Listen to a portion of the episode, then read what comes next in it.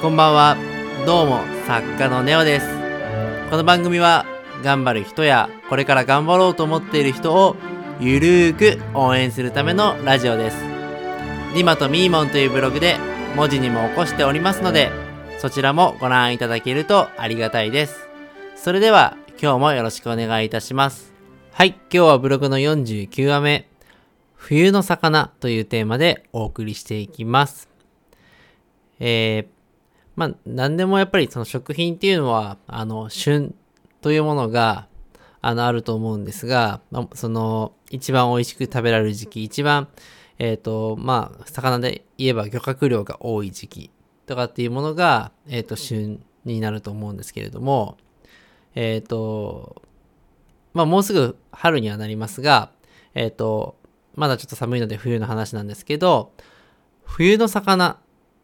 て何？って聞かれた時に、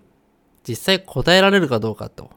言ったら、そんなに多く答えられないと思うんですよ。で、今ってやっぱりその、冷凍技術が発達したりとか、まあそういう保管する技術というのが発展したあのおかげで、あの良くも悪くもあの季節を感じる機会というのが食べ物から感じる機会というところですね。はあの少なくなったんじゃないかなって思っていて、あ、冬だからこれが食べたいとか、何かを食べた、あ、冬っていいなと思うような機会、各シーズンを楽しむ機会というのを、あの、より持った方が人生が楽しくなるんじゃないかなと、まあ私は思っていて、例えば冬だったら、そうですね。まあ、ブリとかタラとか有名どころですけど、まあ、貝なら牡蠣とか、あのー、まあ、フグとかアンコウとか、ワカサギとか、まあなんか、あとなんでしょうね、ヒラメとか。で、特に冬なんて、鍋とか揚げ物とかちょうどいいじゃないですか。なので、まあそういった具材をですね、まあその冬に美味しいような食べ方にして食べて、ああ、冬っていいなという形で、あの、皆さんにも、えー、なんか生活を送ってほしいなというように思って、えっ、と、今回の、えっ、と、お話をしてます。